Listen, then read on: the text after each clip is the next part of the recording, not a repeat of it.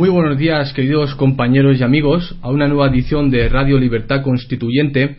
Hoy estamos a domingo, eh, día 15. Eh, empezamos, como no, eh, con un día soleado y a mi lado a don Antonio. ¿Qué tal está, don Antonio? Pues de la vista una maravilla, ya empiezo a disfrutar.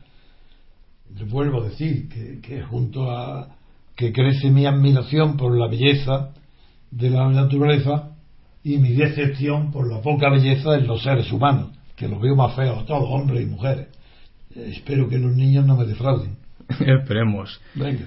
Bien, hoy empezamos con una noticia muy importante que es sobre la situación interna del PSOE.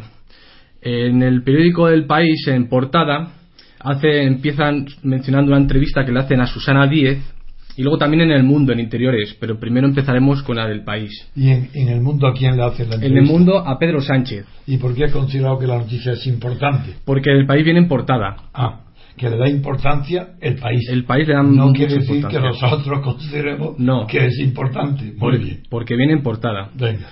Eh, empieza la noticia con el titular, ¿Cuál de ellas? el del país, De acuerdo. que es la entrevista a Susana Díaz. Es que hay que especificar Eh, todo para que el que nos oye, que no está leyendo, se entere en cada segundo de qué estamos hablando. Exacto. Venga. Susana Díez, presidenta de la Junta de Andalucía. España no puede permitirse un PSOE sin rumbo y dividido. La líder asegura que trabajará para lograr un partido unido y fuerte. Don Antonio, ¿qué criterio tiene usted? Pues mira, vamos a ver cuáles son los principales frases, no argumentos, porque dudo mucho que pueda tener un argumento, pero no porque yo la conozca, ni porque haya leído nada de ella, ni que haya escrito nada, sino porque dudo mucho que alguien del PSOE tenga un argumento. Lo que el PSOE pone es sentimiento, y el sentimiento que pone es el de la izquierda al poder y eso significa que ellos se consideran de izquierda y necesarios para estar en el poder. Por ejemplo, si el titular del país dice que pone en boca de Susana Díaz la verdad de la frase España no puede permitirse un PSOE sin rumbo ni dividido, eso implica cuál es el pensamiento de Susana Díaz sobre España y sobre el PSOE. ¿Qué, qué pensamiento tiene sobre España? Ya lo veremos luego en la entrevista, pero ya estoy seguro que tiene que ser un pensamiento eh, subjetivo, porque como, eh, ¿cómo que España no puede permitirse un PSOE? ¿Es que acaso antes de que el PSOE existiera, España no existía? Eh, es que ¿qué tiene que ver la noción de España con la noción de PSOE? Una cosa es que sea un partido nacional organizado en todo el territorio español y otra cosa es que la noción de España sea algo eh, vinculado o inherente a la esencia de algún partido. Desde luego, lo que no- España no lo asocia nadie. ¿Quién va a asociar España al PSOE? Nadie. Pero es que ningún partido, ¿qué tiene que ver los partidos con España? España es una entidad histórica, nacional, objetiva, que no es ningún proyecto. Es susceptible de ser gobernada, expoliada, engañada, arruinada, enriquecida por la gestión de sus gobiernos o de administradores. Y los partidos aspiran a ser ellos los que gobiernen en beneficio del partido, no en beneficio de España. Entonces, España no puede permitirse ese, un PSOE sin rumbo y dividido. Pues claro que se lo puede permitir. La prueba es que España sigue siendo España y el PSOE, ella reconoce que el PSOE actual no tiene rumbo y que está dividido. Mm, ¿Ella qué quiere? Lograr un partido unido y fuerte. Pero ¿cómo va a estar? Para, para lograr eso tendría que tener una idea clara de lo que es España. Y no la tiene. Porque estoy seguro que esas palabras, ya veremos luego en el texto, esas palabras responden a la concepción tan frecuente, tan conocida en todos los partidos políticos españoles de hoy, que es la José Antoniana, derivada de Ortega y Gasset. La Falange creía que España era un proyecto. Sí, un proyecto. Y esto es lo que debe creer a la fuerza, y, lo, antes de la entrevista lo digo ya, que solo quien cre- crea que España es un proyecto puede decir que no puede permitirse un PSOE sin rumbo y dividido. Veamos. ¿Qué es lo que dice en la entrevista? Yo em, pediría, por ejemplo, a Alejandro que vaya leyendo algunos de los párrafos de la entrevista que a él le llamen la atención. Sí, pues en la misma portada dice un párrafo. De momento, la presidenta de la Junta de Andalucía está decidida a construir, contribuir a la estabilidad de España desde el gobierno no andaluz. ¿Qué le parece, don Antonio, esa frase? de momento, está decidida a contribuir a la estabilidad de España. Pero yo creo que lo que está haciendo es, eh, eh, es presidenta, ha sido presidenta de la Junta de Andalucía, que tiene que ver con la estabilidad de España. Y, añade en esa misma frase, porque ahora me da el periódico y dice que luego, si tengo que estar en otra responsabilidad, el tiempo lo dirá. Ah, el tiempo, no ella. Es decir, que es una oportunista, porque si el tiempo lo dirá, ¿qué quiere decir? Ya veremos, ya, está diciendo, ya veremos, según como esté yo, como está el PSOE, como esté entonces, ya decidiré si, si paso a ocupar puestos o aspirar a dirigir el PSOE desde el punto de vista nacional o el gobierno, pero es el tiempo el que lo dirá, no ella. Eso es una frase de un oportunista, que no se compromete, no tiene un proyecto que ella defina de antemano, pase lo que pase con las circunstancias y con el tiempo. Porque ella querrá una persona líder crea las circunstancias favorables. No depende de las circunstancias que crea el tiempo. Ese concepto es ya claro síntoma de que ella es oportunista luego que, esa es la frase que destaca en la página interior ¿no? porque es lo que dice luego si tengo que estar en otra responsabilidad el tiempo si tengo que estar en otra responsabilidad qué manera qué manera de hablar. En español no se dice si tengo que estar en otra responsabilidad. Estar, el verbo estar, si tengo que asumir otra responsabilidad, pero estar en, eso indica un lugar en el espacio. Pues si en lugar de decir si tengo que estar en el gobierno, el tiempo lo dirá. Dice, para darse más importancia en otra responsabilidad, como si fuera sinónimo de gobierno la, el, la cualidad de responsable. No, y ya, entonces, ¿qué ha pasado con Rubalcaba? ¿Qué ha pasado con Zapatero? ¿Qué ha pasado con Felipe González? Es que no tuvieron otra responsabilidad y no fueron completamente irresponsables. Pues esto, esto es lo que Susana Díaz está repitiendo las tonterías, las banalidades. Pero a ella misma, al decir que el tiempo dirá, dice, añade que eso no le preocupa. Así no le preocupa saber si el tiempo, es decir, las circunstancias, le aconsejarán ir o no a presentarse o a ocupar la presidencia del gobierno en Madrid. Eso no le preocupa. ¿Cómo que no le preocupa? Que, eso es para decir, no tengo interés personal. A mí, yo no pretendo ser gobernanta. Pero si todo es pura, pura demagogia. Pero ¿cómo no le va a preocupar si el tiempo le exige o le pide que vaya a gobernar a Madrid, que, que, su vida cambie por completo. No le preocupa. No, yo veis que todo lo que se dice, todo es vulgar y de propaganda.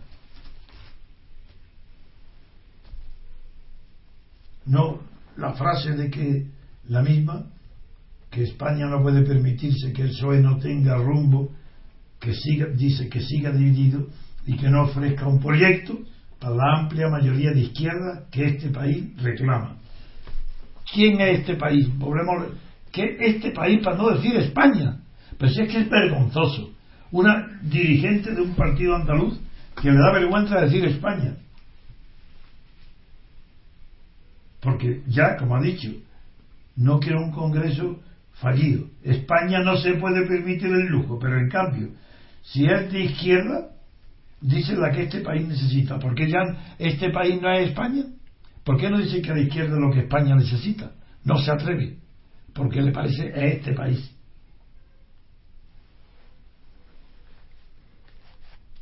Y ah, claro, ella ya leo las frases que lo que tiene subrayado, que no, dice que no han sido capaces de interpretar lo que los ciudadanos dijeron en las elecciones del 11. Pero Siempre, siempre es lo mismo, dicen los, los partidos de hoy, que son partidos del Estado, siempre dicen igual.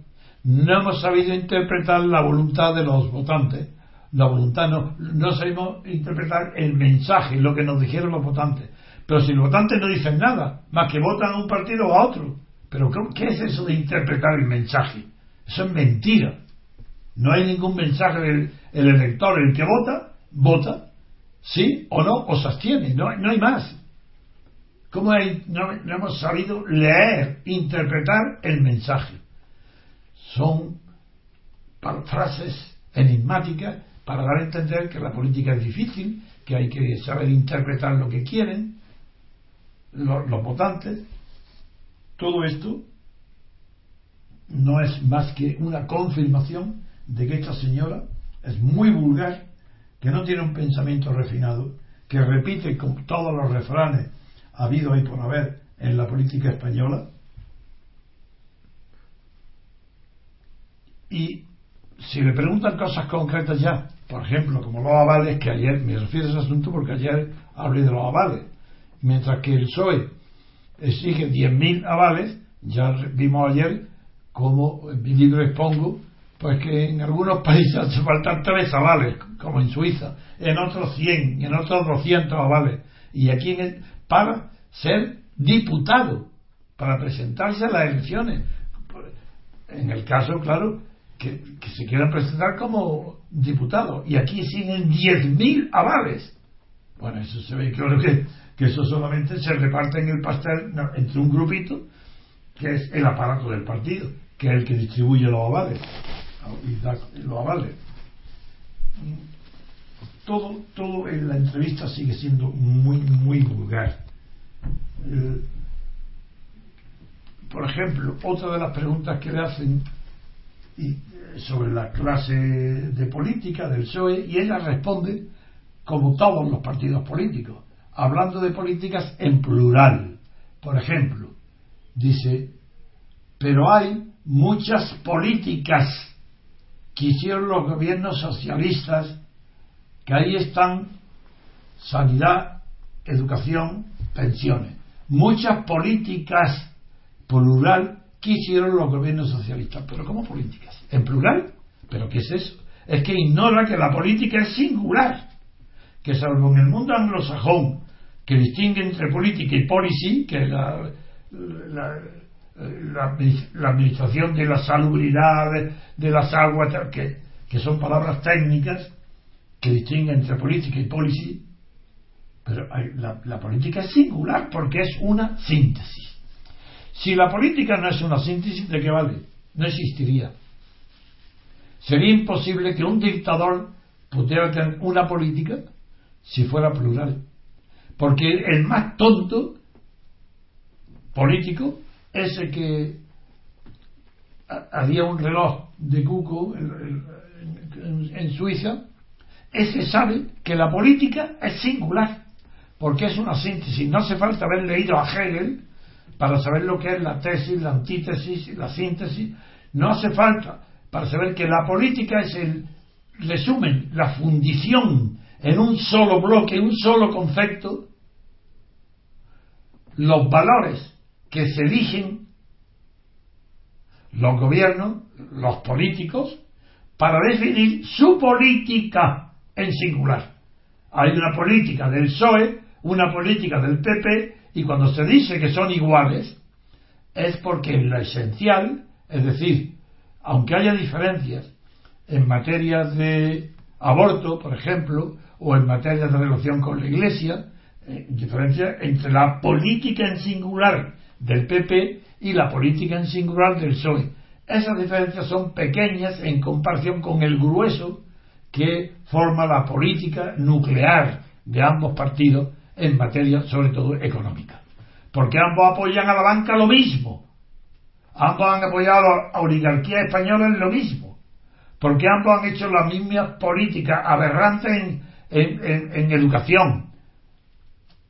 Por eso se dice la gente los confunde. Porque tienen la misma política. Y sin embargo es evidente que sus ministerios sus propagandas emplean técnicas y soluciones diferentes. Y eso no son políticas diferentes sino resoluciones medidas de gobierno diferentes para perseguir el mismo fin, la misma política. No dice lo mismo el PP que el PSOE para apoyar la banca, pero ambos la apoyan lo mismo. Esa es la crítica fundamental al Estado de partido. Segundo, ¿por qué dice lo mismo que, dice que el sistema del gobierno, una de las pruebas más grandes, donde está la, la esencial vulgaridad de Susana Díaz, su desconocimiento absoluto de la filosofía política, su desconocimiento de lo que es gobernar el Estado, de las nociones elementales, es en esta pregunta. Le preguntan, ¿el debate sobre el modelo de Estado debe abrirse de forma definitiva? Modelo de Estado, evidentemente, se está refiriendo a monarquía o república. Más que a Estado central o federal, se está dirigiendo monarquía o república. Y ella dice, hay dos debates distintos. Hay quien cuestiona el sistema de gobierno y yo cuestiono cómo se gobierna.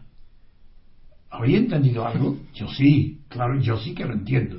Pero es muy posible que ustedes no. Pero no porque no sean más inteligentes que yo, sino porque no conocen el origen de esta distinción entre sistema de gobierno y cómo se gobierna. Esta señora es una ignorante tan grande, es tan caqueta política, tan rústica, que no sabe que se gobierna según el sistema de gobierno. Ella ignora que se gobierna según el sistema de gobierno. ¿Cómo va a ser indiferente o una cuestión diferente el sistema de cómo se gobierna? Es que el sistema de gobierno impone una manera de gobernar. El estado de partidos, que es lo que hay en España.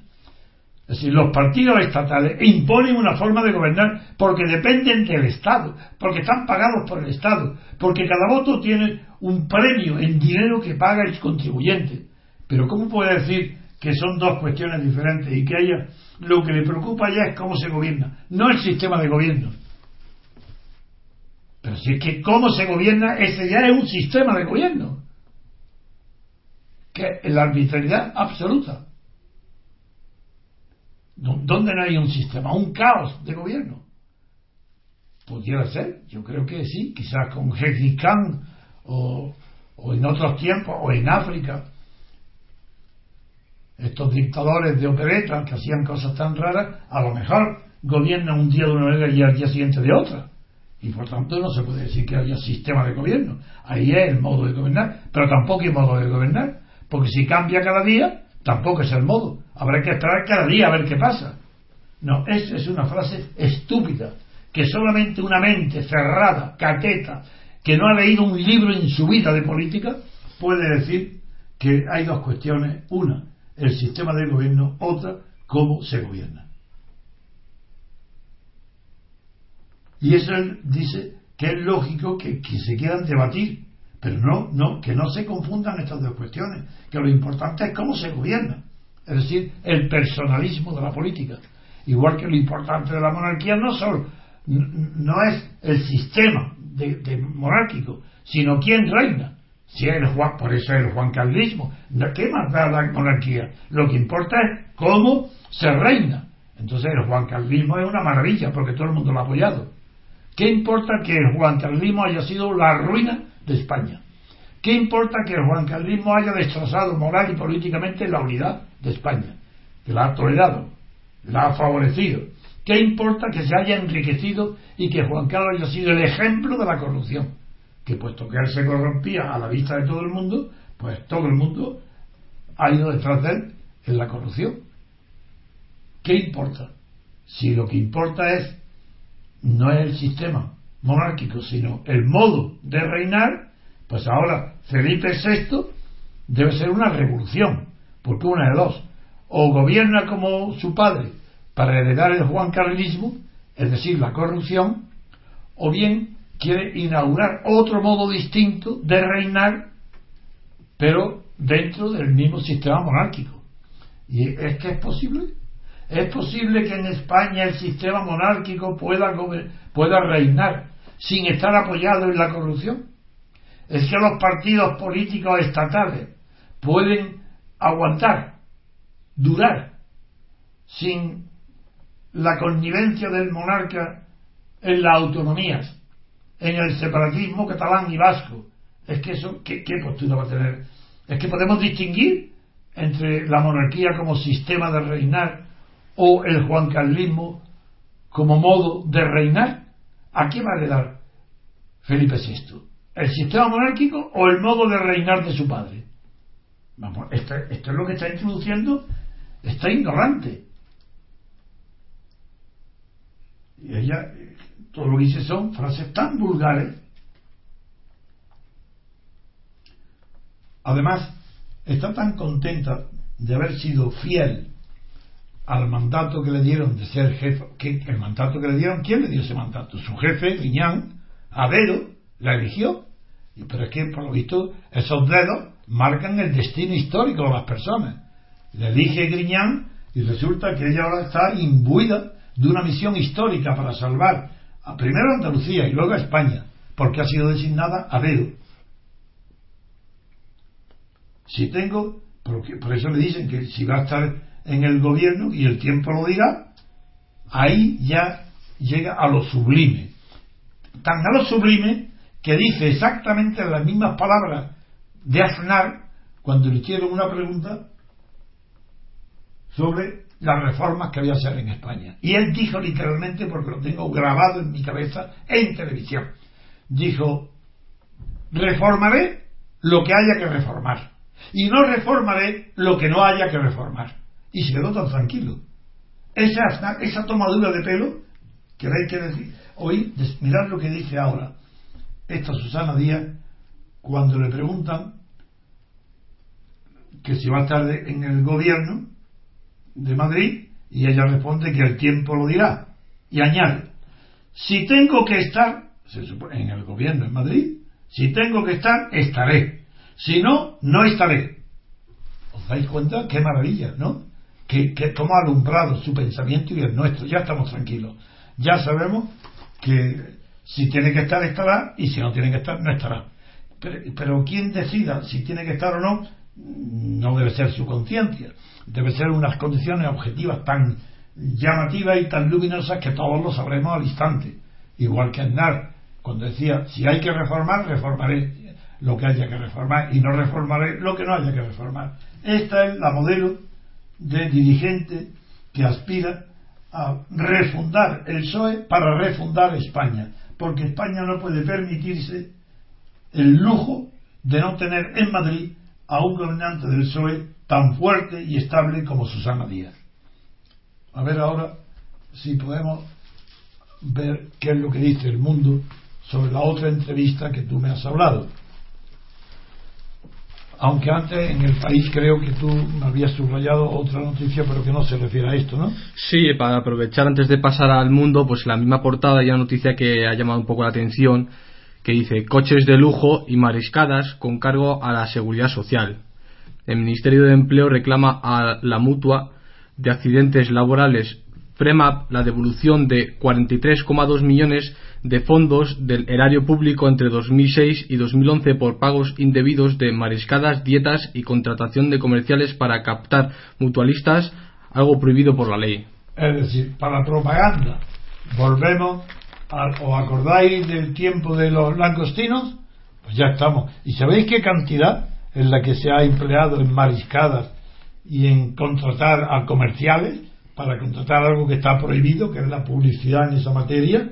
Pues 43 millones de euros. Cualquier cosa, ¿no? Pues esa es la nueva corrupción. Hmm. A ver en el mundo ahora. Bien, pues ahora. Exacto, en el mundo, en páginas interiores, en la número 12 hay otra entrevista que se le hace a Pedro Sánchez, que es el otro candidato, en este caso a secretario del PSOE, junto con que compite contra Medina. Ah, y creo que este ha dicho que si ha elegido, él no se presentará a las primarias, ¿no? Él lo que dice es que hay que consultar a los militantes de base sobre cuestiones concretas. Es dentro de los dos el que apuesta por lo de las no, pero que, que hay, como hay dos cuestiones, uno es la elección del secretario general y otro la elección del candidato a la presidencia, a presentarse a las elecciones legislativas, pero que sea el jefe de la lista para luego ser elegido presidente, creo que este ha renunciado a la segunda, que solo se presenta como secretario, pero no a la vez el cargo doble que tendría si se presentara como candidato. creo. Dice en el, el, titular, dice Pedro Sánchez, doctor en economía, profesor, diputado y aspirante a liderar el PSOE. Sí, pero no ha dicho lo que yo pregunto, lo que yo... Que, pero en televisión, que, este, ah.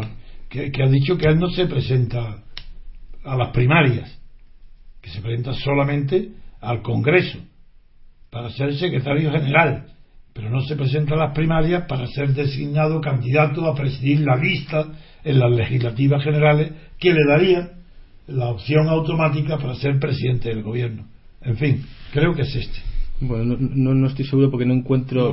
define como un candidato de carretera, pero no. Bueno, dime que, sí. ¿qué cuestiones has visto tú en ese Pues, por ejemplo, el titular de la noticia dice: Estoy convencido de que Felipe VI va a liderar la regeneración de la Casa Real.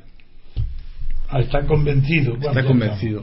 ya estamos con estos monárquicos socialistas que está tan convencido que sabe los intríngulis internos de la Casa Real mejor que los propios monarcas y reyes y príncipes. Está convencido que no, porque que lo diga porque está convencido de que va a liderar el cambio. ¿Cambio de qué? ¿De la moral de la monarquía, de la Casa Real? ¿Cambio de qué? No, no, no dice, no dice mucho más. Pero ya la entrevista se centra en el propio partido y dice en las preguntas, ¿qué ofrece usted al PSOE que no pueda aportar Medina u otro candidato? Él responde, propongo a los militantes un congreso de cambio y de unidad. ¿Cómo se llama este candidato? Este es Pedro Sánchez. Pedro Sánchez, bien. Exacto. El PSOE y España necesitan a un partido fuerte y eso exige antes que nada que haya cambios y luego unidad. Ya está, exactamente las mismas palabras, no lo veis al pie de la letra que Susana Díaz. España necesita pero ¿quién se lo ha dicho que España necesite un PSOE fuerte? Y si lo que necesita es que desaparezca el PSOE. ¿Qué España? ¿Qué idea de España? Pues si el PSOE lo que, ha hecho, lo que está proponiendo ahora es un Estado federal. Ah, que España necesita un Estado federal. España quiere dividirse en 17 trozos para luego unirlo en un Estado federal. Eso es lo que quiere el PSOE. Y eso es lo que presupone también la entrevista de Susana Díaz. Y esto es lo que presupone este que España necesita un PSOE que la divida en 17 pedazos y luego forme un Estado federal. Vaya, esto es lo que propone. Sigamos, sigamos. Sí, el personalismo que ha dicho usted, el personalismo político de los partidos. ¿no? Eh, otra pregunta dice, ¿es cierto que a usted le apoyan Pepe Blanco y Susana Díez? Y el señor Sánchez responde, a mí me han puesto todas las etiquetas, pero no dejan de ser leyendas urbanas. Hoy, eso sí que me encanta, que, esa distinción entre leyendas urbanas y rústicas, bueno, pues es una novedad intelectual y por lo visto debe ser ideológica. Y a él le ponen etiquetas las leyendas urbanas, las rústicas no. Continúa, soy un militante de base que tengo el honor de representar a los ciudadanos en el Congreso y soy un hombre del partido. Pues no es verdad, se equivoca. Él no representa en el Congreso a ni uno solo de sus votantes porque no ha habido, él no tiene votante. Él está en una lista que ha sido votada porque lleva la lista del PSOE y lleva un nombre que era Rubalcaba, el que llevaría supongo en su lista. Y él ha sido votada no, no, no son sus votantes, sino por los votantes de lista del PSOE. Y él es un diputado de lista, elegido no por los votantes, sino por el aparato dirigente del PSOE, a quien él le debe su nombre, su personalidad y el cargo de diputado. Se lo debe a los dirigentes del aparato del partido del que él ahora quiere formar parte integrándose en el aparato. Esa es la verdad. Pero él no tiene un solo voto suyo. Son todos votos del partido y de un partido estatal. No de, un partido eh, libre, sino un partido financiado por todos los contribuyentes, pagado por el Estado, con funciones estatales. Eso es lo que eso eso es este hombre, un funcionario y, en este caso, un pequeño funcionario. Sigamos. Otra pregunta dice, ¿ese cambio que propone pasa por quitarle poder al aparato y dárselo a los militantes? Señor Sánchez responde, eh, los militantes de base tienen que ser no solo protagonistas del cambio en la elección del secretario general, sino que también debe serlo de las decisiones de la nueva dirección y eso implica sin caer en asamblearismos, consultas internas sobre cuestiones muy concretas. Bueno, eso es que ya la democracia que se llama participativa o directa. mm, hay una diferencia grande entre la democracia directa, que era la griega, donde la asamblea, la Boulé, tomaba directamente las decisiones sin necesidad de representantes, que no existían en aquella época. Esa es la, eh, se llama democracia asamblearia. Y otra cosa es las democracias, no, las democracias no, los eh, revueltas actuales de jóvenes que desde el año después del 68 de que a partir de la crisis de los 70 y de la caída de la distribución de la renta acentuando las crisis económicas y el daño a la parte más débil de la población ya surgió mm, una manera de ver la política característica de la extrema izquierda fuera del Partido Comunista, es decir, a la izquierda del Partido Comunista, que se llama democracia participativa. La democracia participativa, parece mentira, que ya en los años 60 fue objeto de un análisis minucioso, minucioso, por uno de los que yo lo nombro muchas veces, por tratadistas canadienses, muy de primer orden, y donde se reflejó que sin un cambio de la antropología, sin un cambio de la condición humana, la, la democracia participativa es una utopía. Porque que, sí, hubo democracia participativa, por ejemplo, con el comunismo. Tito, en Yugoslavia, puso de, de moda en el, entre la izquierda y puso en las realidades la administración por medio de, lo que se llamó democracia participativa de la Federación Yugoslava. Ya habéis visto cómo ha terminado eso. No es que yo vincule la idea de la participación popular con, con la destrucción de un país como Yugoslavia, que era una federación que yo creo también que era artificial y a consecuencia luego de la disolución del imperio austrohúngaro era muy difícil mantener la unidad a no ser con un método dictatorial como fue el de Tito. Pero sí que sirve para y que incluso con el empleo de la fuerza la democracia participativa es una utopía. Se cita como ejemplo Suiza.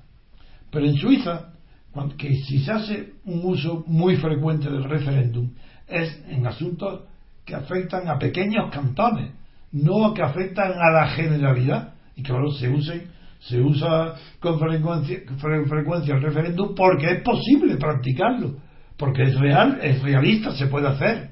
En cambio, cuando yo critico la democracia participativa en un país de una sola división, como es España, Francia, Italia, Alemania, Reino Unido, no es que, es como Suiza, aunque sean federales, Alemania, es que es imposible. Es que si la democracia participativa no funciona, no puede funcionar. Eso no quiere decir, por ejemplo, Podemos tiene asamble em, se parece más al método asambleario que a la democracia participativa.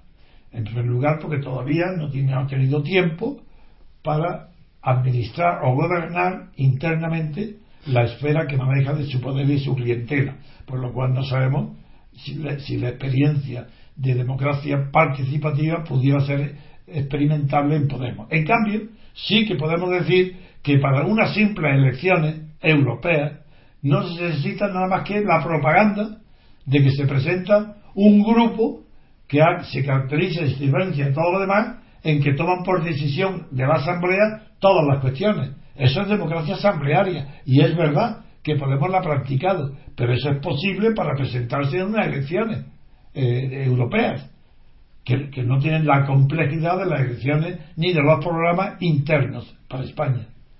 Es decir, que la, que no, que la contestación de este hombre que, decía eh, lo que estamos hablando ahora mismo, que, la pregunta concreta era ¿cuál? Sí, ese cambio que propone pasa por quitarle el poder al aparato y dárselo a los militantes. es, ¿qué, ¿Qué es lo que responde? Veréis.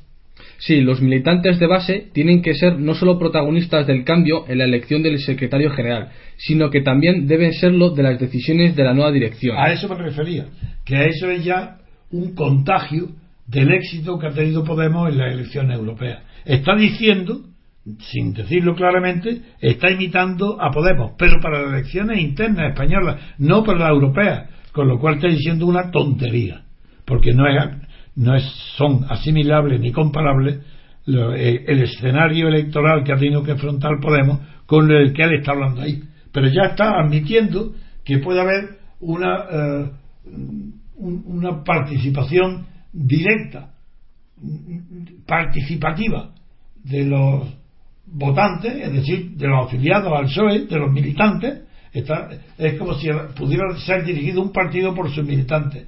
Eso contradiciría toda la experiencia política de los dos últimos siglos. Pero luego en la siguiente frase don Antonio parece una que dice una contradicción porque dice y eso implica sin caer en asamblearismos consultas internas sobre cuestiones muy ah, concretas. no, no, no, ya he dicho yo me he adelantado y he dicho que una cosa es el asamblearismo y otra cosa es la democracia participativa. El asamblearismo es lo que ha empleado Podemos, pero todavía está por ver si puede utilizar la democracia participativa en las decisiones de la élite. Y hoy Pablo Iglesias forma parte de la élite. Y de momento ha triunfado Pablo Iglesias, porque no es la Asamblea la que va a organizar el Congreso de Podemos, sino que le ha dado el 86% apoya al aparato incipiente que ha formado Pablo Iglesias y sus amigos. Luego está en contradicción con lo que acaba de decir. Hmm. Sigue otra pregunta que le dicen, por ejemplo, y Sánchez responde, por ejemplo, la reforma del sistema electoral o la ley de partidos. Ahora mismo hay dos leyes, la de financiación y la de partidos, y yo aspiro a fusionar ambas y crear una única ley donde el Estado regule a los partidos. Hay que dejar muy claro las condiciones de democracia interna que deben tener, estableciendo primarias abiertas obligatorias para todos, una limitación de mandatos orgánica e institucional y la prohibición de financiación privada por parte de empresas eh, a partidos y fundaciones. Bueno, todo eso es un conglomerado de confusiones, contradicciones, aproximaciones, pero alejadas de la realidad. Lo primero que hay que decir es que el sistema electoral en España es el sistema proporcional de listas de partidos. Y no de listas de partidos cualquiera, no. De listas de partidos estatales, financiados por el Estado, por el contribuyente. Eso, sistema de listas, califica a los partidos de estatales. Si son financiados por el Estado, están admitiendo que no son civilizados, que no es la sociedad civil la que subvenciona a los partidos más. Llega a decir, está prohibido que a los partidos los financie lo privado, porque solamente se admite la financiación pública. Cuando la propuesta de mi libro es la contraria. El Estado no puede pagar ni un céntimo a ningún partido porque el dueño del partido es quien le paga. Y los partidos, si, los paga el Estado, son del Estado. Y por eso son órganos del Estado. Y tienen funciones de Estado. No, no. Los partidos pertenecen a la sociedad civil.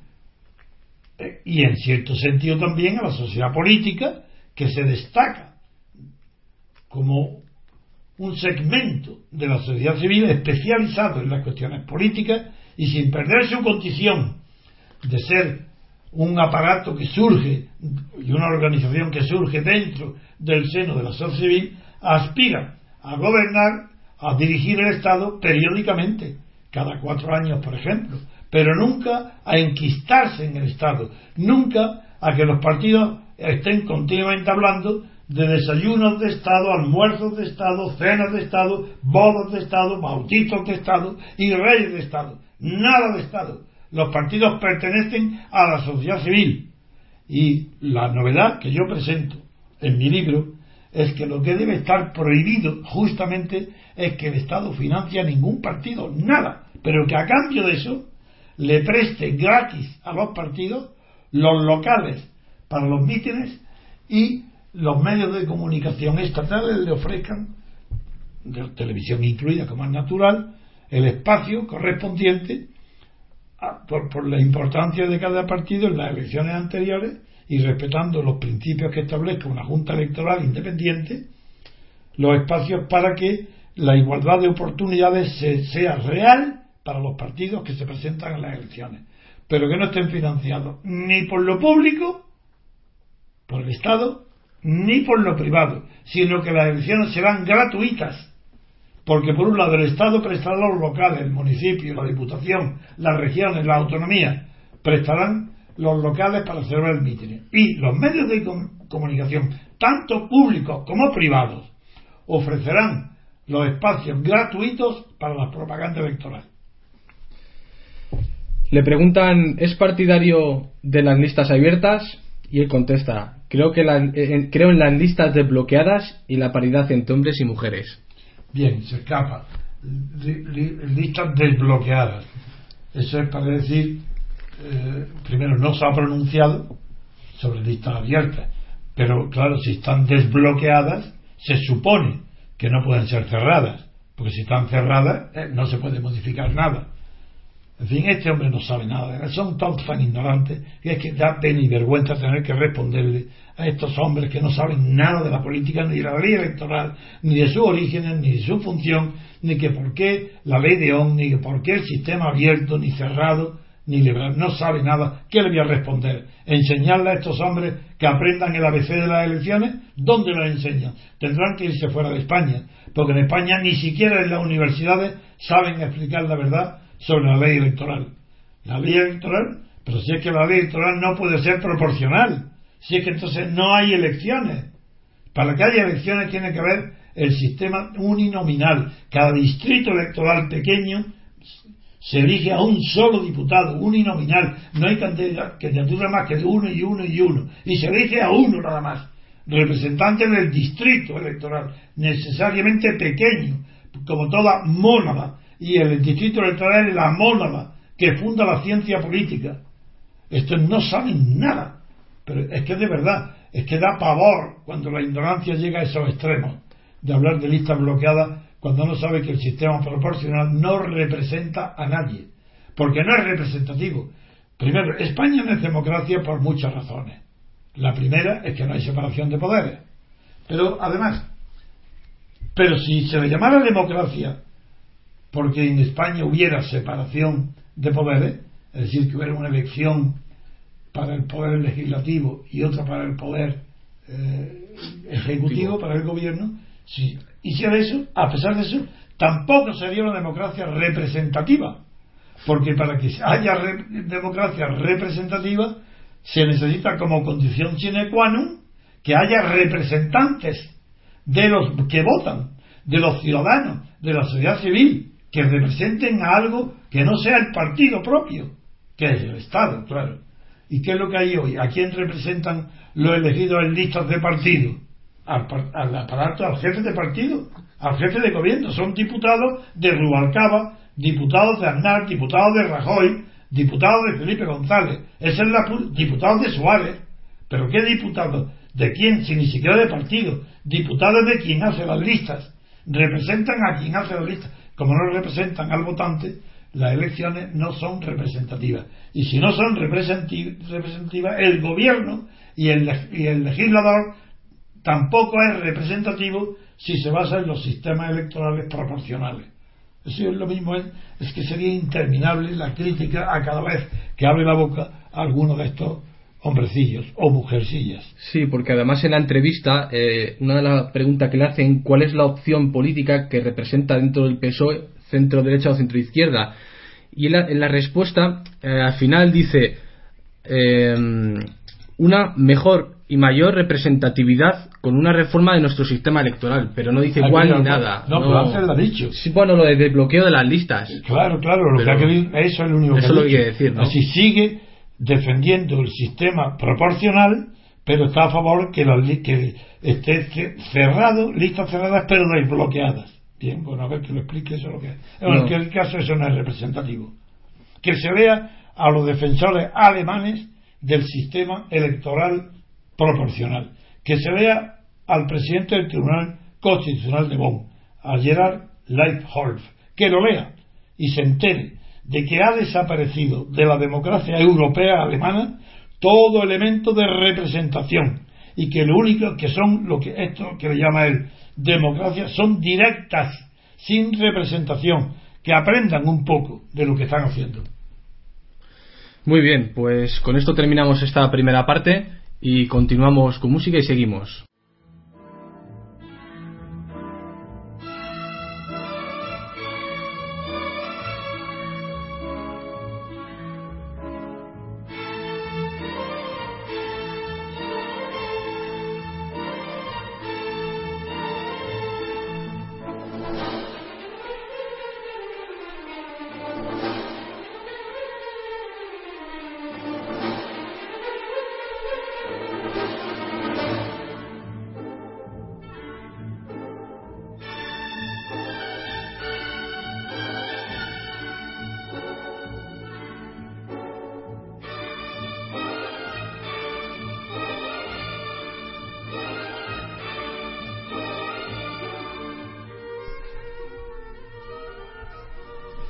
Bueno, y estamos de nuevo y seguimos con el periódico El Mundo. En la portada dice otra noticia. El titular. El patrón de Cataluña pide al rey apoyo a la consulta. Uy, esto sí que es una noticia. Y como lo saben, han acudido al cielo, a San Jordi, el patrón de Cataluña. Uy, esto es, esto es fantástica noticia. Se ha producido el milagro que esperaban. Así ahora el rey ya está, nada menos que San Jordi, esperemos que que no venga armado de la coraza y, y la lanza para matar al dragón. Y le pide al rey que celebre la consulta, ¿no? Claro, pide al rey apoyo a la consulta. Apoyo a la consulta. Pero ¿qué es esto del patrón? El patrón, es que el patrón, eh, a ver si es que no es del, del cielo, que es un patrón de la tierra, a ver qué es. Sí, continúa el titular. El presidente de Foment Guy de Montellá le comunicó en Zarzuela que no hay otra solución que pactar cómo y cuándo celebrarla. Eh, ya continúa la noticia que dice es urgente una negociación de, eh, que dé una salida a la Generalitat para frenar el proceso independentista ante la diada del próximo septiembre. En su opinión, la hoja de ruta que se pacte debe incluir una consulta en algún momento a corto o medio plazo en la que ve factible que el resultado sea un sí a continuar en España. Foment considera valioso conseguir el apoyo de la corona a la fase de distensión que debe abrirse de inmediato. La noticia continúa en la página 4 en interior y que dice la patronal catalana con la consulta. Dice un titular, Gay de Montellá cree que el sí a España puede ganar a las urnas, en las urnas catalanas. La negociación debe ser rápida y pactar una hoja de ruta antes de la diada. Don Antonio, ¿qué criterio tiene? Pues ya está, aclarado y repuesto del susto de que no se refiere a San Jordi, sino a la patronal. Quiero decir que, que estos individuos son muy ingenuos y ya están esto revela dos cosas. Uno, que está desesperado, pero completamente desesperado Arturo Más. Y ahora vienen a pedirle árnica al rey para que dé una salida a Arturo Más. No la independencia de Cataluña, no, no. Lo que le está pidiendo la patronal es déle una salida antes de la diada, porque hay que salvar a Arturo Más. Vamos a salvar al gobierno de la Generalitat. Luego, en un momento, prometa dice el rey, prometa que cuando, sin fijar la fecha ni nada, ni año, que el siglo que viene, nada, que fije para las calendas griegas, pues fije una fecha de consulta sobre el derecho a decidir de los catalanes y póngale de fecha las calendas griegas. Al fin y al cabo, ¿qué hacen los partidos comunistas hoy cuando siguen con su nombre actuando en política? Pues llevar la revolución comunista a las calendas griegas. Mientras tanto, ¿qué hacen? Apoyar a lo que hay, a la oligarquía financiera y mediáticas.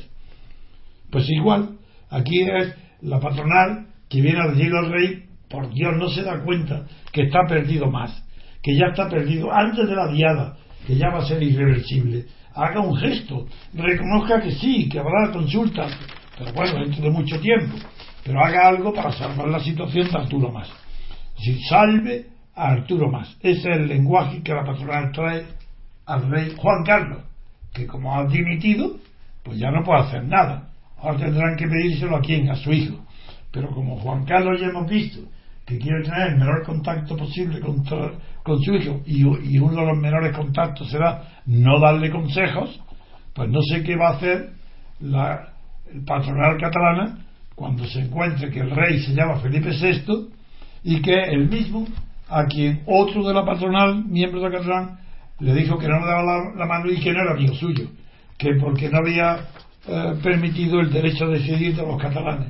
Pues eso es lo que se va a encontrar los catalanes con Felipe VI y asistido de una reina que no es indiferente a las palabras y que no va a estar, no es indiferente ni a las palabras, a los hechos, ni a los gestos del rey, como hasta ahora estaban habituados con la reina Sofía y Juan Carlos. Esta Leticia va a estar presente en todas las decisiones de Felipe VI. Y la patronal catalana tiene que empezar a adorar el santo por la peana, que empiece a adorar, por tanto, a la reina. Y que, la puede nombrar ya, empezar con la reina de la, de, la diada, por ejemplo, que la ponga y de esa manera empiece, que empieza a tomar posición para poder acercarse y ser comprendido por Felipe VI. Bien, pues nada más. Bien, pues esta noticia terminamos. Eh, Quería, antes de cerrar, quiero decir que, me queda poco espacio para continuar todos los días sin fallo en lo que el programa que me hace de ir explicando poco a poco en cada día la estructura del poder eh, de, la, de una república en una república presidencialista es decir explicar las tesis de mi posición política que están desarrolladas extensamente en la teoría pura de la República. Y quería hacer un resumen diario y lo haré. Eh, hasta ahora hemos dedicado ya más de una semana, más de siete días, a explicar distintos aspectos para la configuración y la formación del poder legislativo, a base de, partiendo de la mónada electoral del distrito, a que, quién lo financia, qué carácter tiene esa representación, cómo se reúnen luego en asamblea ya nacional, como entonces aparece la verdadera doctrina de la representación nacional, que no es igual que la representación de distrito, que es la original, la nacional es derivado de segundo grado, como la legislación tiene que dirigirla un, un consejo de legislación dentro de la Cámara, elegido en segundo grado por los diputados, y que este consejo es el que dirige todo el proceso para la aprobación propuesta, tramitación y aprobación de las leyes que terminarán también siendo promulgadas y publicadas no por el Estado, sino por, el, propio poder legislativo que no pertenece al Estado, que pertenece a la sociedad. Y por esa razón la separación de poderes está garantizada si hay una consecuencia lógica entre los diputados que representan a la nación del presidente del gobierno que representa al Estado, que mejor dicho no lo representa, es representativo del Estado, mientras que los diputados que forman parte de la Asamblea Legislativa no son representativos, son representantes del distrito y el comité que ellos designan para elaborar las leyes es ya representantes de la nación. Y las leyes se promulgan en nombre de la nación ni en nombre del Estado, ni en nombre del rey, ni de la República, en nombre de la nación, las leyes.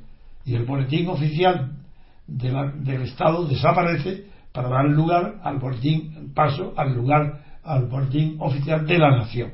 Esto aún no he terminado, algún aspecto todavía quedará, aunque lo esencial ya está explicado. Y lo terminaré antes de pasar luego a cómo se forma el gobierno, el poder ejecutivo, Luego iré a, la judicatura, cómo se organiza, no tanto como poder, sino como un órgano de jurisdicción independiente, para que no puedan influir los otros dos poderes en ella.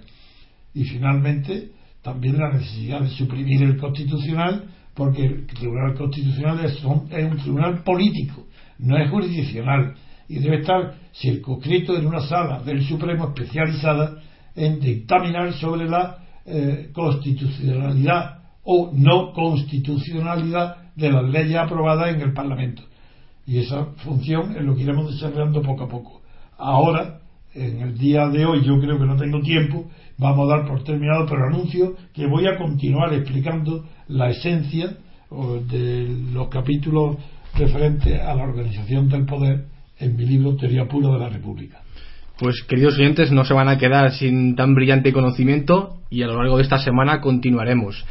Eh, ya saben que pueden adquirir eh, un ejemplar de Teoría Pura de la República de Antonio García Trevijano en bubok.com, tanto en formato físico como en formato digital. Bien, pues por hoy terminamos. un precio muy barato, ¿no? Son 10 euros el digital, un precio bastante asequible. Y si lo quieren ya de papel. Yo físicos hago más, pues parece que eran veintitantos, 30 pues euros, pero son 800 páginas, es bastante grande. Bien, pues hoy damos por terminado el programa de, domingo. Muchas gracias y hasta luego.